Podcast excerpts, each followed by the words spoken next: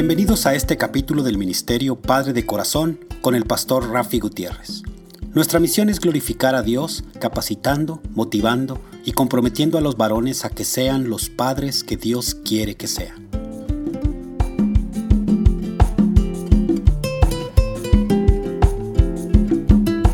Hola, reciban un fuerte y caluroso saludo de mi parte, el pastor Rafi Gutiérrez, director del Ministerio Padre de Corazón, Ministerio Hispano de Abiding Fathers con oficinas principales en Dallas, Texas. Les recuerdo que pueden comunicarse con este su humilde servidor por mensaje de texto o de voz al número de teléfono 214-533-7899. Repito, 214-533-7899. También me pueden enviar un correo electrónico a rafi arroba padredecorazón.org. Rafi con Y. Rafi arroba padredecorazón.org. Y les invito a que visiten nuestra página web www.padredecorazón.org www.padredecorazon.org. For Leonard Wood, Missouri. Cuando ya estábamos listos para salir al entrenamiento básico en el ejército de los Estados Unidos y mientras esperaba en una larga fila, sucedieron un par de cosas interesantes.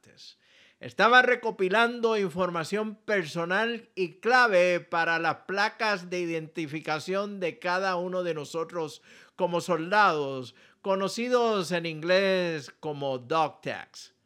Una de las preguntas que nos hacían estaba relacionada con la religión de preferencia o denominación religiosa de preferencia. En ese tiempo estaba asistiendo a una iglesia presbiteriana en Puerto Rico, así que mientras esperaba mi turno, estaba practicando mentalmente cómo decir presbiteriano en inglés. Y repetía sin cesar la misma palabra, Presbyterian, Presbyterian, Presbyterian, de manera que cuando llegara mi turno la pudiera decir correctamente. Entonces llamaron al muchacho frente a mí, quien respondió Bautista o Baptist. Era mi turno y sabes qué, no pude pronunciar presbiteriano en inglés. Lo intenté, pero la palabra no salía de mi boca.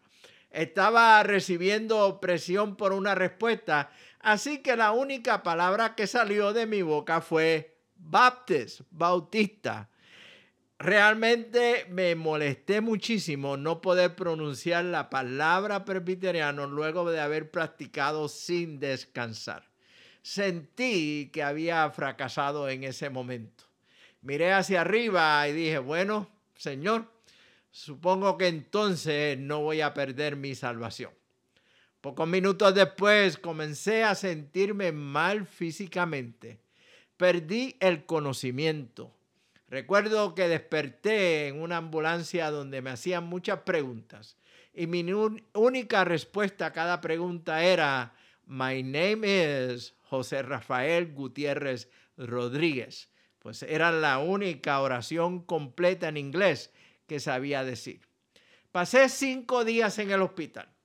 No entendía qué había sucedido, ni mucho menos lo que los médicos y enfermeras trataban de comunicarme. Hasta el día de hoy no tengo idea de lo que me pasó. Sí, recuerdo claramente que trajeron un joven para que tradujera lo que me decían en inglés al español y lo que yo decía en español al inglés. Uno de los médicos dijo, este es uno de los casos donde el ejército de los Estados Unidos recluta a jóvenes que no están preparados, ni mucho menos saben comunicarse en nuestro idioma. ¡Wow! Me sentí fracasado nuevamente. Sentí que no estaba listo para cumplir con mi deber y mi juramento de varios días atrás al unirme al ejército de los Estados Unidos. ¿Estaría tratando de hacer algo fuera de mi tiempo? ¿Sería ese realmente mi llamado? Al mirar atrás puedo ver cómo mi tiempo en el ejército de los Estados Unidos fueron parte del proceso continuo de la formación de mi carácter según el plan de Dios para conmigo. Sí, es cierto, solo fueron cinco días. Cinco días en un cuarto frío, sin tener contacto con mi familia, ni mucho menos con amistades ni conocidos, en un país diferente al mío, con un idioma que apenas podía entender y mucho menos hablar. Solo cinco días. Ahora imagínate 40 años. 40 años en el desierto como parte de la escuela de formación de carácter de Dios. Me pregunto si Moisés, antes de entrar a esta escuela, pensó que estaba respondiendo claramente a su propósito en, en su vida. Muchos conocemos la historia de Moisés y cómo llegó al palacio del faraón en Egipto. Escucha cómo le, lo expresó Esteban en el libro de Hechos, capítulo 7, los versículos del 20 al 27. Voy a leer de la nueva traducción viviente. Dice de la siguiente manera. En esos días nació Moisés, un hermoso niño a los ojos de Dios. Sus padres lo cuidaron en casa durante tres meses. Cuando tuvieron que abandonarlo, la hija del faraón lo adoptó y lo crió como su propio hijo. A Moisés le enseñaron toda la sabiduría de los egipcios y era poderoso tanto en palabras como en acciones. Cierto día, cuando Moisés tenía 40 años, decidió visitar a sus parientes, el pueblo de Israel, y vio que un egipcio maltrataba a un israelita. Entonces Moisés salió en defensa del hombre y mató al egipcio para vengarlo.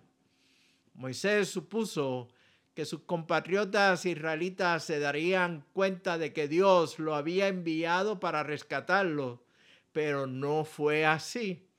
Al día siguiente lo visitó de nuevo y vio que dos hombres de Israel estaban peleando. Trató de ser un pacificador y les dijo, señores, ustedes son hermanos, ¿por qué se están peleando? Pero el hombre que era culpable empujó a Moisés. ¿Quién te puso como gobernante y juez sobre nosotros? le preguntó. ¿Me vas a matar como mataste ayer al egipcio? Cuando Moisés oyó eso, huyó del país y vivió como extranjero en la tierra de Madián. Allí nacieron sus dos hijos. Moisés supuso que Dios lo había enviado para rescatarlos, pero no fue así. Lo expresa Esteban ante el concilio de sacerdotes. Estamos hablando de Moisés, el caudillo, el libertador del pueblo hebreo.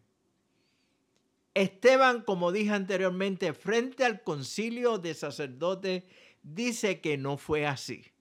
Luego dice que Moisés huyó del país, viviendo como extranjero en la tierra de Madián. ¿Qué pasó? Podemos tal vez decir que no era el tiempo para Moisés llevar a cabo su llamado, pero es fácil verlo ahora desde nuestra expectativa o nuestra perspectiva cuando conocemos la historia. Pero cuán difícil debió haber sido para Moisés desde su propia perspectiva en ese tiempo, en ese momento. Quiero invitarte a que te unas al próximo programa donde seguiremos con este interesante, tema de la formación del carácter. El Ministerio Padre de Corazón existe para capacitar, motivar y comprometer a los hombres a entender y cumplir su llamado como padres, como papá. Y el desarrollo del carácter es esencial en tu función como esposo y como padre. Para más información sobre el Ministerio Padre de Corazón y cómo colaboramos y podemos colaborar con las iglesias locales, organizaciones y grupos, me pueden enviar un mensaje de voz o de texto al número de teléfono 214-533-7899. Repito, 214-533-7899. También me pueden enviar un correo electrónico a rafi arroba padredecorazon.org. Rafi con Y al final. Rafi arroba padredecorazon.org.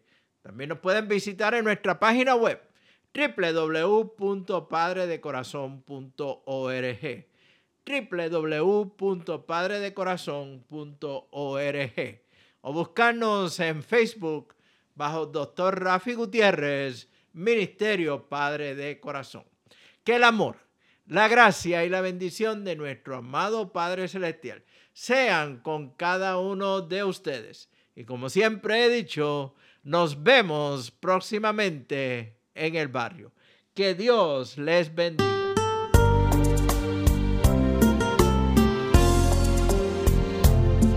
Ser padre puede ser algo sin igual. Ser padre es ser soldado contra el mal, luchando siempre hasta el final para los hijos ante Cristo presentar.